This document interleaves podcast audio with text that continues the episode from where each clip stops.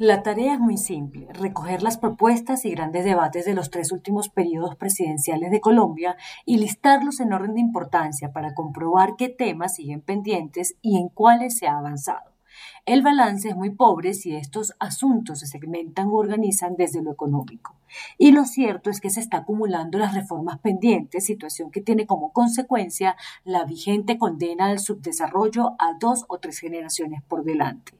A esta administración central se le acaba el tiempo para hacer grandes reformas. En pocos meses se desatará una inédita contienda electoral que estará marcada por el miedo a las aglomeraciones, la negación de las multitudes y el pavor al contacto. Bajo estas circunstancias, se va a elegir un nuevo Congreso el próximo marzo a golpe de COVID, sin que se construyan propuestas de partidos, ni mucho menos se observen grandes legisladores tomar el partidor pues los más visibles o notorios no regresarán al Senado o a la Cámara para aspirar a ser presidentes o ocupar cargos ministeriales si sus colectividades logran la Casa de Nariño.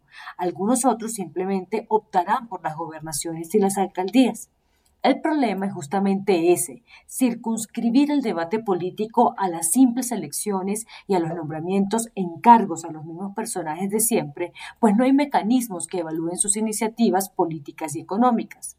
Por generaciones, las elecciones en Colombia se han dedicado a elegir personas no para rodear o llevar a cabo iniciativas de cambios estructurales. Ningún partido lidera temas estructurales como mejorar la infraestructura para ser más competitivos, garantizar una mejor educación para los colombianos del futuro, poner al servicio una mejor salud pública, diseñar un sistema nacional de riego para la agroindustria, reformar el sistema de pensiones para que las finanzas públicas descansen de su presión fiscal, modernizar el sistema de pagos del sector financiero, hacer una reforma tributaria estructural que evite las reformitas tributarias de cada año, diseñar una política de seguridad alimentaria que le ponga oficio al campo, armar una nueva oferta exportada atraer o seducir inversionistas locales y extranjeros y garantizarles seguridad jurídica, mejorar la conectividad, desarrollar la infraestructura tecnológica, lograr una menor dependencia del petróleo o simplemente quitarle los triceros al peso.